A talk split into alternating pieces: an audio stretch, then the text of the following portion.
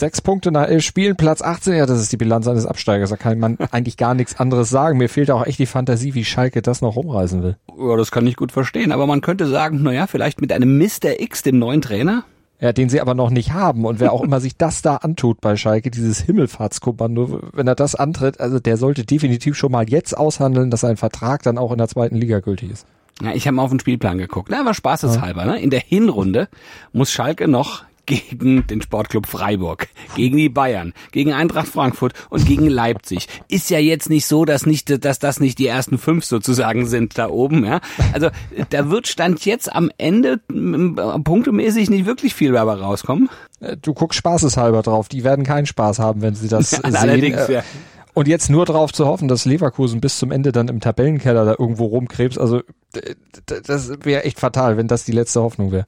Ja, aber es könnte, es könnte die letzte Hoffnung, sagst du, es könnte ja noch die Schweinepest einziehen. Äh, also nein, nein, der Ex-Clubboss Clemens Tönnies könnte ja vielleicht dann doch noch mit einem kleinen Kraftfutter unter die Arme greifen. Das schließt Schalke ja doch nicht mehr aus. Aber auch das könnten sie ja dann erst im Winter verfüttern. Bis dahin könnte der Zug dann schon abgefahren sein, beziehungsweise die ja, äh, Schweinepest schon zugeschlagen haben.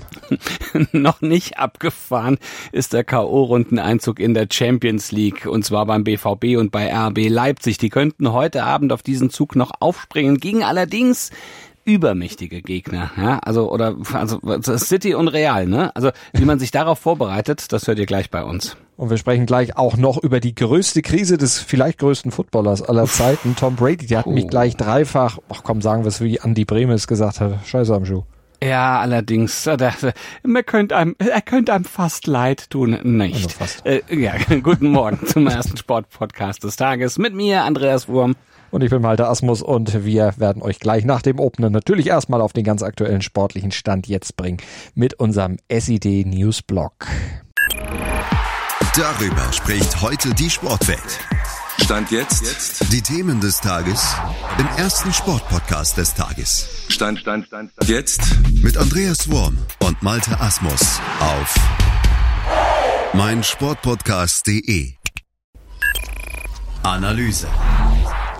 Den ersten Matchball zum Einzug in die K.O.-Runde der Champions League hat Borussia Dortmund gegen Sevilla ja kürzlich erst vergeben. Heute Abend bekommen sie dann aber die nächste Chance, die Borussen. Ja, wird aber noch mal schwerer. Ne? Heute Abend jo. geht's gegen Manchester City und vor allem gegen Erling Haaland. Und der trifft ja bekanntlich, wie er will. 17 Tore schon in der Premier League, 5 in der laufenden Champions League-Saison. Wir haben mal die Pressekonferenz von gestern ausgewertet. Bereitet man sich denn als Torhüter auf so einen Ausnahmestürmer besonders vor, Gregor Kohl? Eigentlich gleich wie sonst auch. Natürlich hat er äh, eine Riesenqualität. Äh, er ist äh, unfassbar schnell, hat eine brutale Physis und natürlich auch einen guten Abschluss. Ähm, aber ich vertraue auf die Jungs vor mir ähm, und ich freue mich auf jeden Fall darauf, weil das sind so Spiele, die man sich sicher im Kalender markiert. Spiele gegen City markiert man sich beim BVB ja auch deshalb gerne, weil man dort immer einen guten Eindruck hinterlassen hat auch wenn die letzten drei Duelle trotzdem verloren gingen. Woran liegt das, Edin Terzic? Wir haben in allen drei Spielen einen, einen guten, eine gute Leistung gezeigt, bis zu einem gewissen Punkt, weil man nur bis zur 78., 80. Minute es geschafft hat, dann äh, das Tor sauber und klar zu verteidigen. So war es ja zum Beispiel im Hinspiel, also bei der 1 zu 2 Niederlage in Manchester. Was heißt denn das für heute Abend? Wir, wir müssen halt einfach bereit sein, diese Leistung nochmal abzurufen, sie nochmal zu toppen und sie dann bis zum Ende durchzuziehen. Und die, die, die Möglichkeiten, die man dann halt hat, auch weiterhin klar zu Ende zu spielen, wenn die Beine irgendwann mal müde werden. Welche Rolle spielt da als Mutmacher der Kantersieg des BVB gegen den VfB Stuttgart vom Wochenende? Das ist immer gut, dass man, dass man sieht, dass man in der Lage ist, auch so Fußball zu spielen. In dem Wissen, dass morgen aber eine andere Aufgabe auf uns wartet, werden wir eher auf das Spiel in Manchester eingehen, welche Räume sich da öffnen, wenn wir am Ball sind, welche Räume wir unbedingt schließen müssen. Ob Edin Terzic diese Räume aber mit drei Sechsern oder nur mit zwei Sechsern schließen will, darauf hat er sich, ja, Stand jetzt noch nicht festgelegt. Wir haben uns dafür entschieden, das mit mit drei Sechsern in Manchester zu tun. Wir haben gute Szenen gezeigt. Ähm, wir haben aber auch gute Szenen gezeigt, wo wir nur mit zwei Sechsern gespielt haben. Also es ist beides möglich. Äh, wir werden uns dann für, für das entscheiden, was sich am besten anfühlt morgen für uns. Also klar ist für den BVB dagegen nur eins, um den Matchball gegen City verwandeln zu können und nicht unter Druck am letzten Spieltag nach Kopenhagen reisen zu müssen. Wir brauchen wieder die gleiche Überzeugung, wie wir sie dann in Manchester gezeigt haben oder jetzt am Samstag gegen, gegen den VfB Stuttgart. Aber vielleicht brauchen sie das ja nicht mal oder nicht mal das, wenn nämlich Kopenhagen in Sevilla vorher unentschieden spielt. Wäre der BVB ja schon vor Anpfiff im Achtelfinale ja, und dann wäre das Ergebnis gegen City dann auch zumindest fürs Weiterkommen erstmal letztlich egal. Interview. RB Leipzig hat die K.O.-Runde der Champions League fest im Blick. Im Duell gegen Real Madrid könnte sich der Achtelfinaltraum bereits heute Abend erfüllen. Ja, dafür bräuchte Leipzig als Tabellenzweiter aber einen Sieg gegen den bereits qualifizierten Titelverteidiger gegen Real Madrid und Schachtjor Donetsk müsste bei Celtic Glasgow das Parallelspiel verlieren. In die Karten könnte Leipzig dabei spielen, dass bei Real jetzt mit Karim Benzema und Luka Modric gleich zwei Schlüsselspieler ausfallen, aber Trainer Marco Rose hat trotzdem zur Vorsicht gemahnt, hat gesagt, äh, wenn die beiden nicht dabei sind, das bedeutet erstmal gar nichts. Ich glaube, da gibt's noch den einen oder anderen, der, der auch eine unheimlich hohe Qualität hat und ähm, einspringen kann. Asensio hat man, glaube ich, auch schon mal gehört, äh, wenn man sich mit Fußball auseinandersetzt. Ähm, ein paar Jungs, die grundsätzlich dann auch äh, nach Spielzeit lechzen, sich zeigen wollen. Äh, ich glaube, dass wir auf den wahrscheinlich mit besten Kader ähm, der Welt treffen. Normalerweise höre ich mir das dann immer in Pressekonferenzen äh, an. Äh, ja, es fehlen, äh, fehlt der ein oder andere bei Real, der auch wichtig für sie, für sie ist. Ähm, aber ja, nochmal, äh, hervorragende Mannschaft. Allein äh, Toni Kroos zu verteidigen, äh, in der Spieleröffnung ihn unter Druck zu setzen, anzulaufen, wird schon eine Aufgabe, wird, wird schwierig. Und vorne drinne ähm, ist Rodrigo, glaube ich, trotzdem dabei, Vinicius, äh, also Real Madrid halt, ne? amtierender Champions League-Sieger, ähm, äh, amtierender Welttorhüter. Äh, also auch im Tor haben sie einen, der Bälle fangen kann. Plus Fußball, äh, gute, gute Mannschaft, die da kommt, glaube ich. Und wen stellt Rose dieser Truppe jetzt entgegen? Was ist zum Beispiel mit Timo Werner? Ja, Timo hat jetzt ähm, äh, leicht trainiert, sage ich mal. Äh, er ist wieder gesund. Ähm, trotzdem hat er wenig Trainingseinheiten in den Beinen.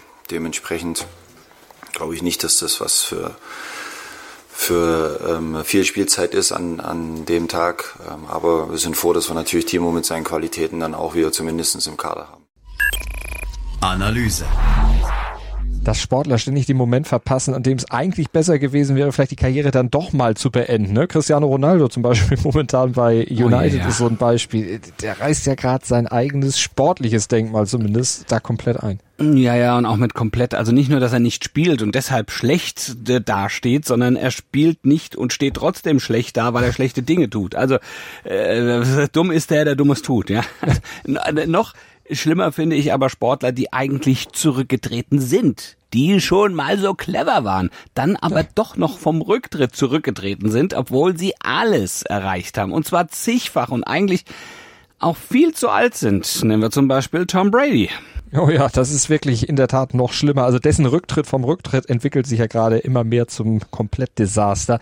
Der hätte mit seinen 43 vielleicht doch mal lieber auf sein sportliches Ablaufdatum gucken sollen und hätte sich vielleicht auch besser das erspart, was er da momentan erleben muss damit. Ja, aber das ist, was er da jetzt gerade erlebt, ist für ihn auch wirklich komplettes Neuland. Ne? Der ist jetzt 23 Jahre in der NFL. Und an so eine Krise, also kann sich keiner mehr erinnern und er sich selbst äh, schon gar nicht. Erstmals seit 20 Jahren hat Brady mit einem Team nach sieben Spielen eine negative Bilanz. Also drei gewonnen, vier dagegen verloren. Erstmals oh. überhaupt von fünf Spieltagen in Folge vier Spiele verloren. Und erst zum zweiten Mal nach 2002 droht das ja wirklich also dieses dieses werfende Spielmacher-Denkmal als also unverletzter Stammquarterback äh, die Playoffs zu verpassen. Ja, zuletzt hat's ja jetzt mit 3 zu 21 am Wochenende so Aua. richtig einen auf den Deckel gegeben gegen die Carolina Panthers.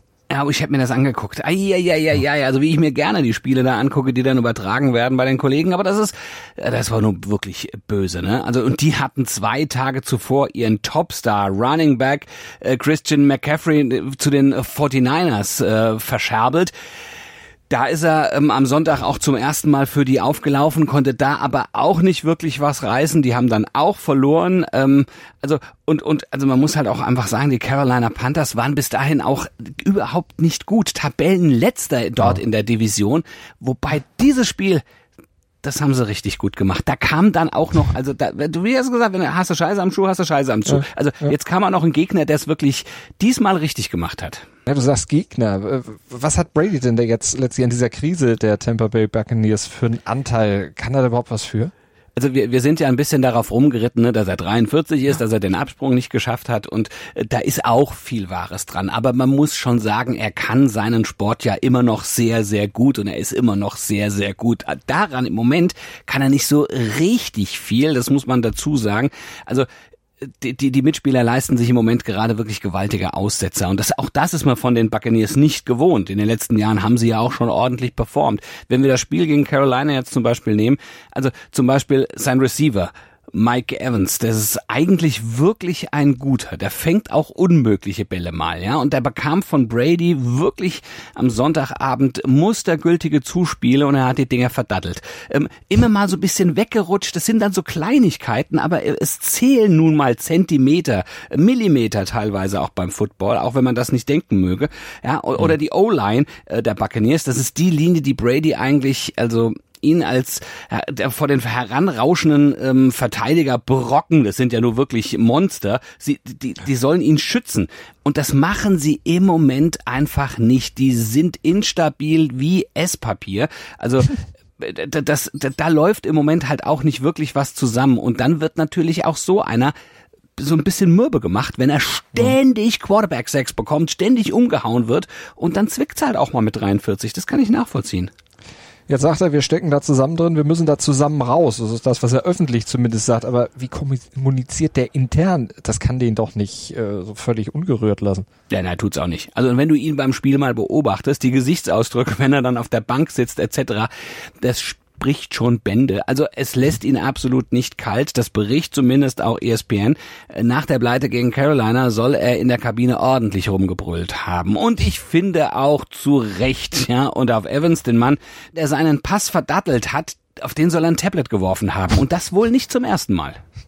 Das ist auch noch teuer dann. Ah, kostet auch noch ja, Nerven. Aber vor allen Dingen, Nee, kostet Geld und vor allen Dingen eben auch Nerven, aber die liegen nun bei ihm verständlicherweise ziemlich blank. Äh, zur sportlichen Situation kommt ja noch mehr hinzu. Ne? soll ja auch privat nicht alles so gut laufen. Die Ehe mit Giselle Bündchen, dem Topmodel, steht ja angeblich kurz vor der Scheidung. Ja, und von alten Weggefährten, die mittlerweile ihr Geld so als Fernsehexperten verdienen, gibt's jetzt in TV Übertragung mittlerweile auch noch Mitleid. Das willst du als Goat eigentlich auch nicht haben. Ja, das ist und das hat er irgendwie auch nicht verdient. Ich glaube, da schwingt jetzt auch eine Menge Schadenfreude mit und er hat halt gedacht, nachdem er im letzten Jahr also das Finale, den Super Bowl dann eben doch äh, nicht gewonnen hat, ähm, naja, jetzt äh, wollte er es halt nochmal wissen, ne? Und also hätte er aber alles verhindern können, ne? Also wenn er nicht vom Rücktritt zurückgetreten wäre, wenn er lieber in Florida, Gesell Bündchen zu Hause das süße Leben ähm, weiterhin gegönnt hätte, denn die, so liest man ja in der US-Boulevardpresse, hat ihn vor die Wahl gestellt. Kein Karriereende, dann Eheende, wobei es ja auch noch ähm,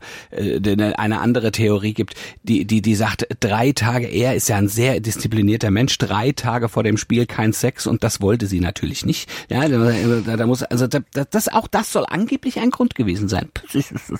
Da weißt du mehr als ich, aber gut als informiert. Also, ja, du kennst sie alle. nein. Nein, nein, nein. Sag die Boulevardpresse. Ja. Ja, alles gut. Aber jetzt muss äh, Brady dann auch noch im November mitten im trüben Herbst nach München reisen. Da spielen auch noch gegen die Seahawks. Also der Typ ist echt nicht zu beneiden. Ja, aber immerhin wird er wohl von den deutschen Fans dann immer noch wie ein mitteljunger Gott gefeiert werden. Ganz, ganz sicher. Das bringt der Sporttag. Stand jetzt. Alles gesagt zu Brady, zur Champions League heute Abend haben wir auch alles gesagt, aber es gibt ja auch noch Eishockey.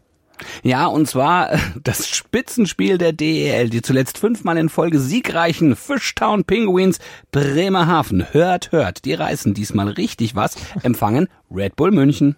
Das Duell Erster gegen Zweiter in der DEL, da muss man sich auch so ein bisschen die Augen wischen mit Bremerhaven da oben, aber ja, ja, richtig. Geht, geht um 19.30 los. Zeitgleich ist der schwach gestartete Meister Eisbären Berlin nach drei Niederlagen in Folge bei der DEG gefordert. Ja, und auch das wird natürlich kein Spaziergang. Wir spazieren morgen früh aber wieder um 7.07 Uhr hier ans Mikrofon. Okay. Wir freuen uns, äh, wenn ihr uns begegnet. Also du nach deiner Hunderunde und ich mit so kleinen Augen, aber doch schon einer sportlichen Meinung in eurem ersten Sportpodcast des Tages im Podcatcher eurer Wahl. Man hört sie schon wieder, ne? Sie ja, fiebert ist, dem ja, Ende dieses Podcasts entgegen. Ich hoffe nicht so sehr wie ihr zu Hause. Ich hoffe, ihr denkt, oh, das hätte eigentlich auch noch eine Viertelstunde so länger gehen können. Aber ja. wir halten es ja sozialverträglich und äh, sagen, dann kommen wir eben morgen wieder. Denkt bis dahin ans Abonnieren und Bewerten. Ja, ich komme ja gleich. Ich sag noch schnell ganz artig. Bis morgen. Gruß und Kuss von Andreas Wurm und Malte Asmus. So, Malte, jetzt und jetzt Holzstöckchen. Jetzt. Natürlich. Braver Malte. Dir hat dieser Podcast gefallen? Dann klicke jetzt auf Abonnieren und empfehle ihn weiter. Bleib immer auf dem Laufenden und folge uns bei Twitter, Instagram und Facebook. Mehr Podcasts aus der weiten Welt des Sports findest du auf meinsportpodcast.de.